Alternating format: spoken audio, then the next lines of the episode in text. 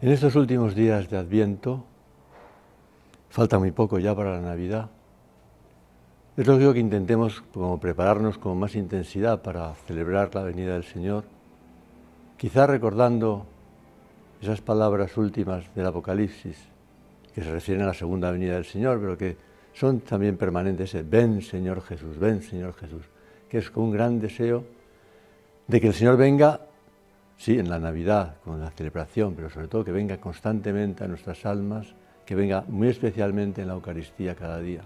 Ven, Señor Jesús.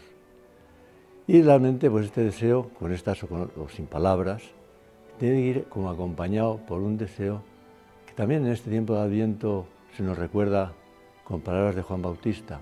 Preparad los caminos del Señor, enderezad sus, sus, sendas.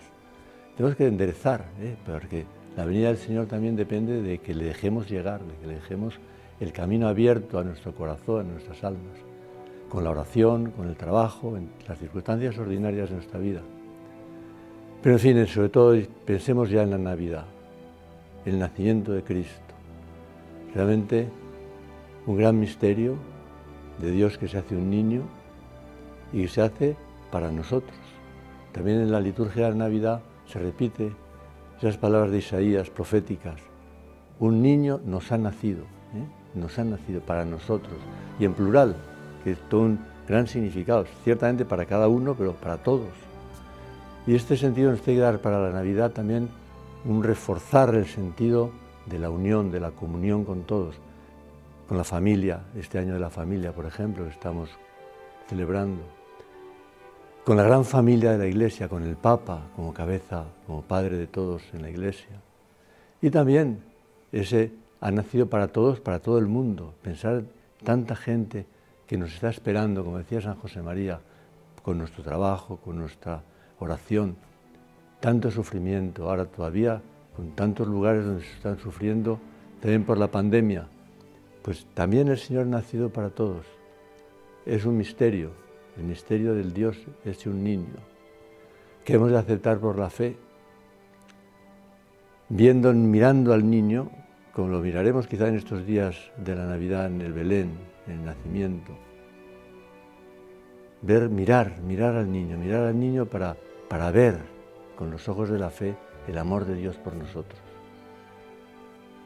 Y un mirar al niño que a la vez nos haga darnos cuenta de algo extraordinario, y es que, como dice San José María en una de sus homilías, sabernos nosotros mirados amorosamente por Dios a todas horas, que es una mirada mutua. Estamos mirando al niño, pero sabiendo que en ese mismo momento Dios nos está mirando amorosamente a todas horas. Y esto nos tiene que dar también fuerza, a pesar de nuestras limitaciones, de las dificultades, sabernos acompañados por el amor de Dios constantemente.